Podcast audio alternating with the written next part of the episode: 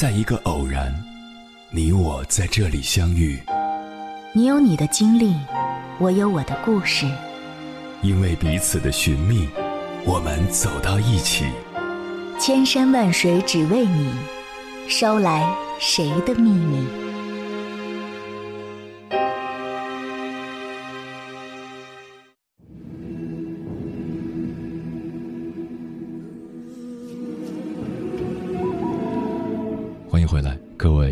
行者，这里是正在直播的中国交通广播，千山万水只为你，深夜不孤单。我是迎波，绰号鸭先生。我要以黑夜为翅膀，带你在电波中自在飞翔。多数中国大龄女性都会面临这样的处境：被家人、同龄人、社会文化不断的催婚。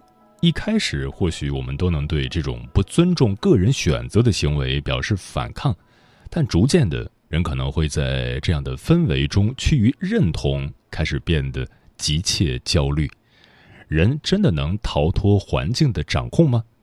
接下来，千山万水只为你，跟朋友们分享的文章名字叫《对相亲对象的要求，家人只有四个字：男的，活的》，作者杰西。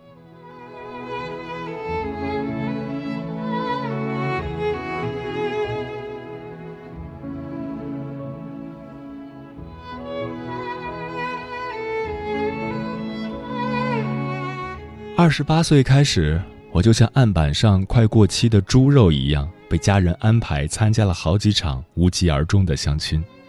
他们对对方的要求只有四个字：男的，活的。不为别的，就因为在山东农村老家，大家一般二十五六岁都结婚了，而我二十五岁才研究生毕业，又一直在外工作，所以会比别人慢一步。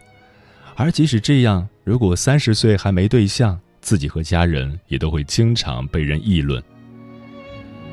别再挑了，趁还没到三十，快找一个吧。奶奶每次见我，基本都会重复这句话。而家里最开始着急的就是她，在村里开了商店的她，就像一个大喇叭一样，遇人就提我的事，恨不得发动全村人给我说媒。可是我们老家在北京工作的人少得可怜，农村认识的就更少了，所以奶奶对人家也没有任何的要求，什么学历、长相、工作，在奶奶眼里都不是问题，只要能找人接收我这个老姑娘，比什么都强。我三婶儿住在隔壁村儿，她邻居家有个儿子三十七岁，在北京工作，比我大九岁。奶奶一听很兴奋。立即让妈妈问我要不要见见，但是那时候爸爸还是有要求的，觉得大太多了，先替我回绝了。两年后，我三十岁，男生三十九岁，奶奶依然还会时不时提起，让我不要挑，但我也都是一口回绝了。我毕业晚，与我上小学晚有直接关系，当时也是在村里的小学。校长为了平衡两届学生的人数，让我这种生日小的留到下届再上学，所以我虚岁九岁才上一年级，而后来中学、大学的同学们平均都比我小一到两岁。社会经验少，也让我的心态更加幼稚一点儿，喜欢跟比我小两三岁的人玩。但是老家的人却总有一个思想：女生要比男生岁数小。之前有人说介绍一个在北京当兵的男生，比我小一岁，但是对方家庭听到我比他大一岁，联系方式都没给，就直接回绝了，觉得不合适。后来那年过年的时候，听人说有个年龄相仿，在北京离婚有娃的，娃跟前妻走了，奶奶又再次兴奋地跑到我家找我，而不问清楚情况的他，只知道人家长得帅，条件不错。我在细问介绍人才知道，这男的比较爱玩儿。他前妻生完孩子后抑郁症，坚决要跟他离婚，把孩子带走了。虽然我对离婚没偏见，但是周围不乏有同学在怀孕生娃期间，老公出轨，所以离婚了。一听到哺乳期的女人强硬要离婚，我这心里也不是滋味儿。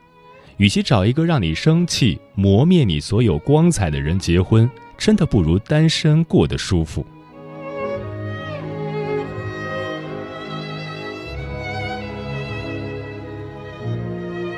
在村里完全没有任何资源的奶奶，实在没人可以给我介绍，只能一遍遍去找我爸妈诉苦，让他们催我。一开始我爸还好，可二十九岁要步入三十岁那年，他突然崩溃了，开始接棒奶奶的催婚。与奶奶不同，作为有点大男子主义的山东男人，爸爸脾气有些急躁，经常为我找对象这个事儿放狠话。有次他喝了点酒，打电话说我：“你们九零后就是不负责任。你妈像你这么大的时候早就成家立业，你都打酱油了，你不要回家了。这是我跟你妈的家，你去找你自己的家吧。”晚上妈妈知道后又给我打电话解释说：“你那些发小都没有上大学，都结婚生娃了。你爸看到人家的小孩都会抱过来，让人家叫他老爷。”而且他经常晚上睡不着觉，要么早上早早起床坐着，一直感叹：“闺女找不到对象可怎么办？”就是太想你赶快结婚了。我理解父母的良苦用心，也确实圈子有限，一直没有遇到合适的人，所以我也同意积极配合他们的相亲安排，但却不曾想。我爸在面对相亲介绍人的时候，也是这么的大男子主义，什么条件都不问，男的活的就把我的手机号给人家了，什么都不问，所以大概率也都是不合适的对象。比如我爸的一个同事要帮忙介绍，发过来的简介把北京户口四个大字放在第一位，这在老家人眼中是个不得了的条件。但是对我来说却并不是很在意。照片发过来以后，实在有点看不入眼，不想见。但是迫于压力，还是约见面了。对方还是很有礼貌的一个人，所以简单吃了个饭，互相都知道不合适，就再也不见了。后来我爸的另一个同事要给介绍，他直接把我手机号给人家了，白天一直没有告诉我这件事。而那天刚好公司搞活动，我的微信作为小助手添加家长微信，他也是其中之一。添加以后一直没有跟我说话，我以为他是家长，还发微信问家长你好，孩子在哪个学校几年级？但是没人回复。晚上爸爸告诉我这件事儿，我才对上号，但是对方一直不发消息，可能也是被逼相亲的吧，所以也没有联系。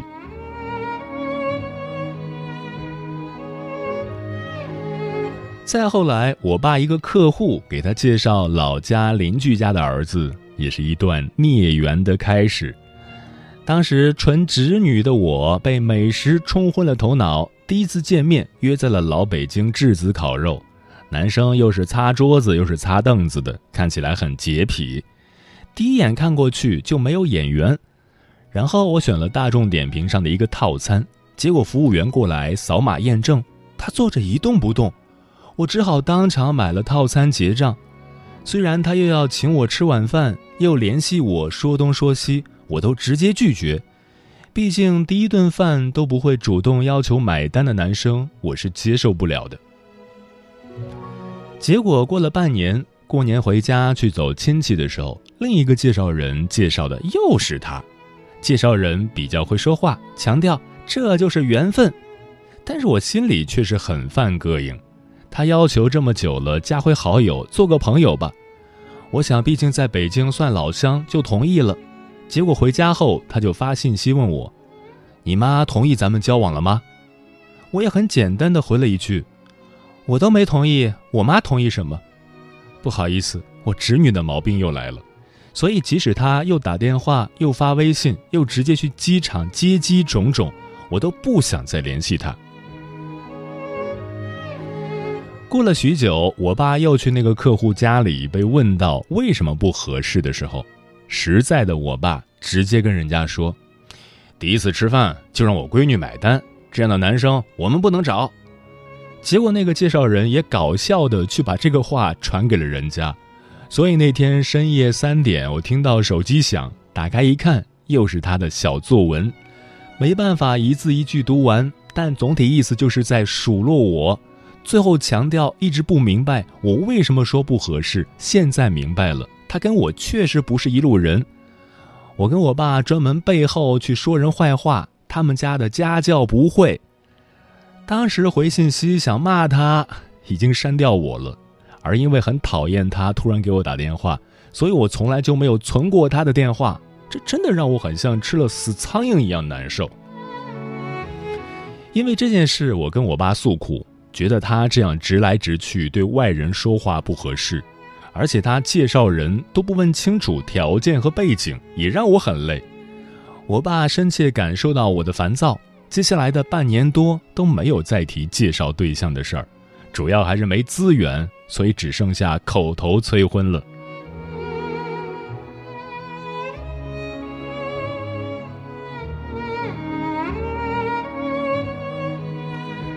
迫于压力，其实自己也抱有一丝脱单的希望。我主动去参加了相亲会，也从相亲网站上找。第一次相亲会是来自北京的一个红娘机构，对学历有严格限制，要求九八五二幺幺毕业。我想他们做了第一轮的筛选，应该是靠谱的。当天下午定在人民大学的一个咖啡厅，进去以后，每个人领一个表格。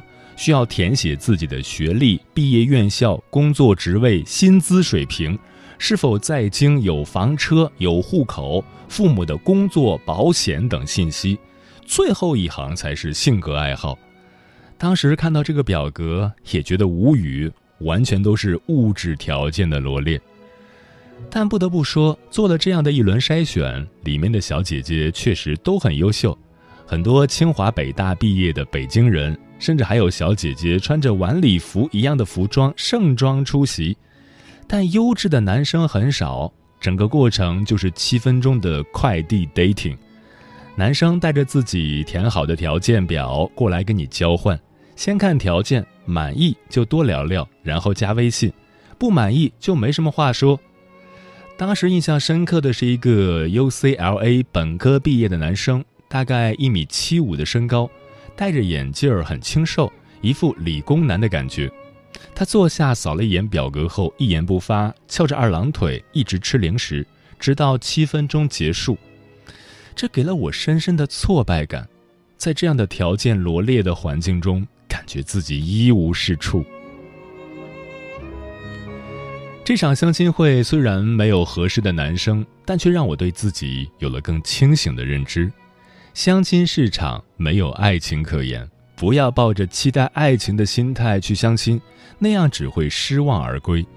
进入相亲市场，那些我曾经并不看重的北京户口、北京车房才是硬通货，一腔热血没用的。结束后，我打电话把这个情况跟爸妈都说了，而也正因为如此，我爸才有了深刻的反思，让我回家。当然，我听到的是我妈加工后委婉表达的版本。在家里，当地我们可以挑着找对象，但是在北京，人家眼光都高，我们啥都不是，人家看不上我们的。楼那么贵，我们多少年也买不起。虽然我也觉得这些话很有道理，但在当时我并没有那么着急找对象，工作也比较满意，所以并未理会。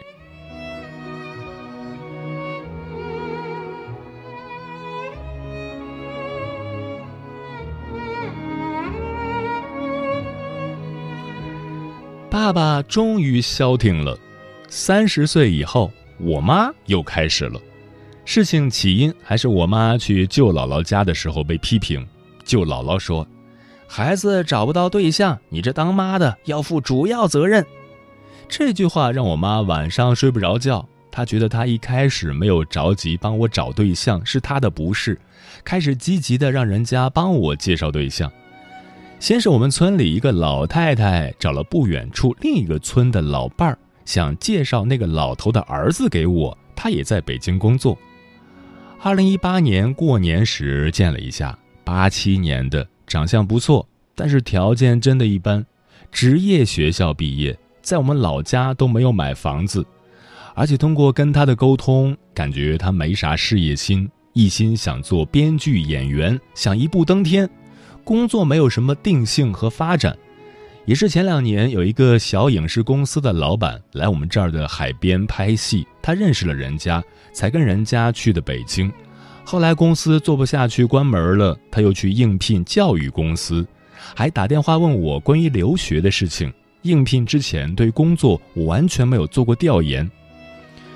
我问妈妈，这条件是不是有点太差了？我从来不想要在北京买房子，但是我们老家几十万的楼也买不起。看他对事业的样子，人生估计也定型了。我妈表示，买不起，我们两家出钱给买嘛，只要我们过得好，他们怎么样都行。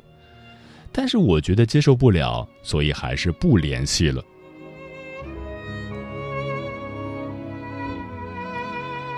回想起来也觉得十分好笑，因为在落入相亲市场之前，我的前男友可是没车没房，父母双亡。但我都不在乎，觉得这些硬性条件都不足以阻挡我们在一起。而经历相亲之后，却潜移默化的成了这场游戏的参与者，变得无比尊重这些规则。后来表姐要介绍她工厂的一个同事的儿子，也是在北京工作，妈妈直接把我手机号给了人家，添加之后我才了解到他在北京做投标工作，一个月才六千块。公司包住也没啥事业心，发了照片我也真的有点接受不了。我的微信头像就是我自己，但是他跟我说他不是看脸的人，我心想不好意思，我是，失望又加重一点。他们的介绍都是完全基于年龄，并不在意其他条件。恰逢疫情期间，舅姥姥加入了一个我们本地的相亲群，让我妈编辑了一段关于我的介绍。内容大致如下：八九年底，一米六零，四十九公斤，硕士毕业，在北京做新媒体工作，父母做个体，有一妹妹读大学，家庭和睦，希望找一个条件相当、有责任心、事业心、善良孝顺的男士。电话留的我妈的，所以好多人打电话联系他。等他告诉我的时候，鉴于之前的经验。我也学聪明了，开始指导他如何要对方的资料，比如姓名、身高、学历、工作、楼车情况、家庭情况，还有照片等。也因此遇到了两个看起来还不错的男生。一个是大学毕业后去迪拜工作过两年，现在回老家做虾养殖，感觉非常拼。另一个是大学毕业在烟台市区上班，在老家都有房子。不是富贵家庭，但是基本条件都算不错的了。第二个跟我基本上没有交流，说等到回家见面再说。跟第一个交流比较多，感觉还比较聊得来。本来想五一回家，但是疫情影响，北京直到四月三十日才放开政策，机票价格也随之翻倍，我就没回去，也跟他们说明了。五月去上海出差的前几天，还跟第一个男生有沟通，结果后面几天突然他就不发消息了，我再发过去他就说忙，后续我又发了一个表情包，他也不回复，我就知道什么意思了，应该是同时在家里相亲遇到合适的了，反正跟我又没见面，不想说破，就不了了之了吧。本来爸妈很高兴，以为我终于遇到合适的对象了。没想到又是一场空。当我跟我妈说的时候，她也只能释然，表示就是没缘分吧。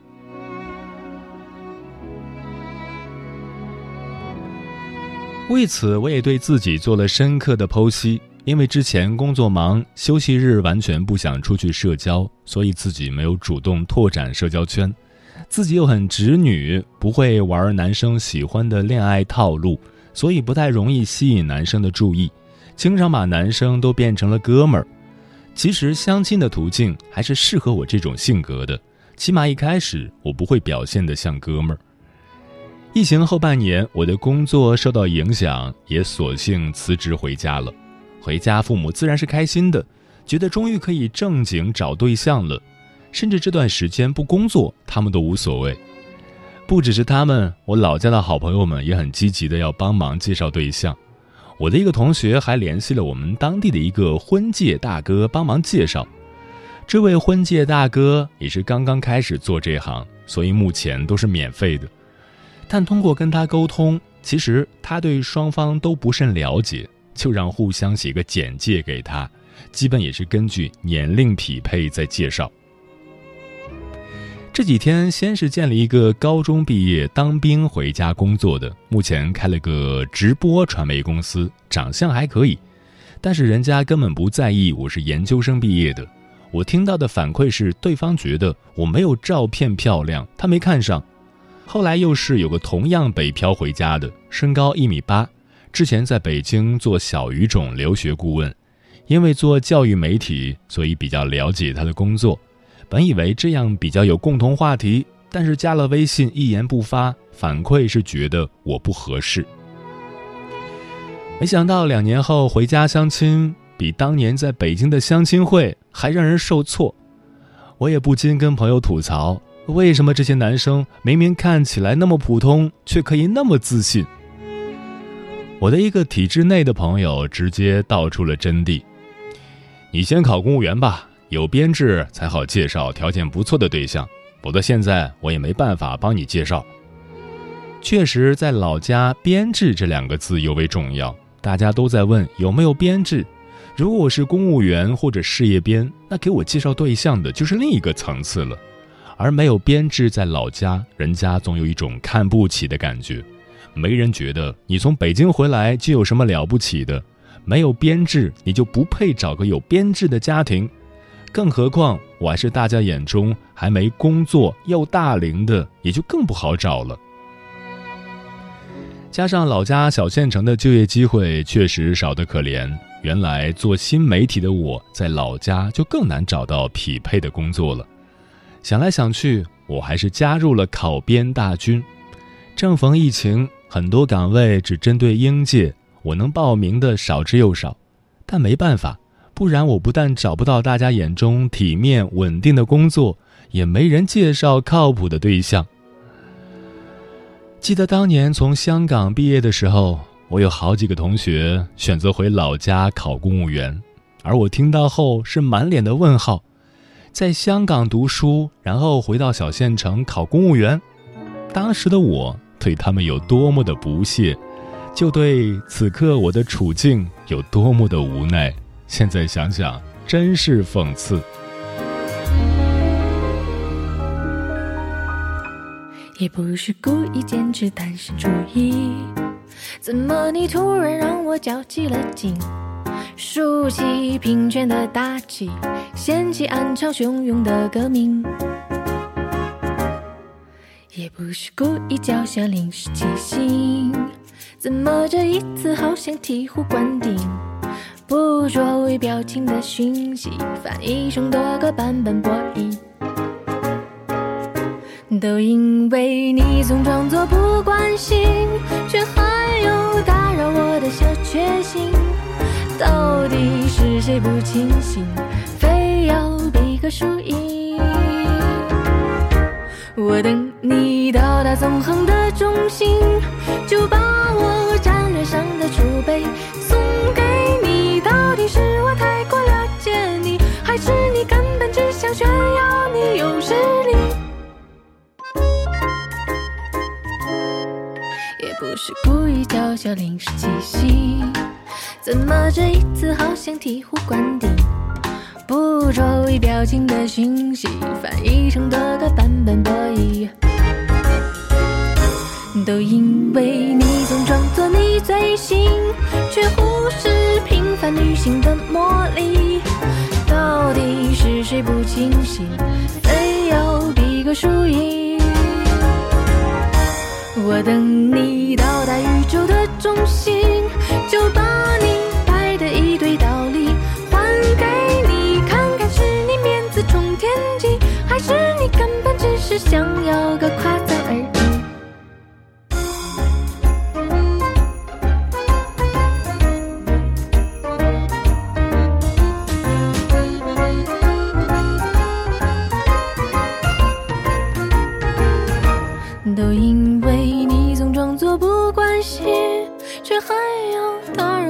小确幸，到底是谁不清醒，非要比个输赢？我等你到达纵横的中心，就把我战略上的储备送给你。到底是我太过了解你，还是你根本只想炫耀你有实力？今天请你去面壁，就像对着镜子重复我的咒语。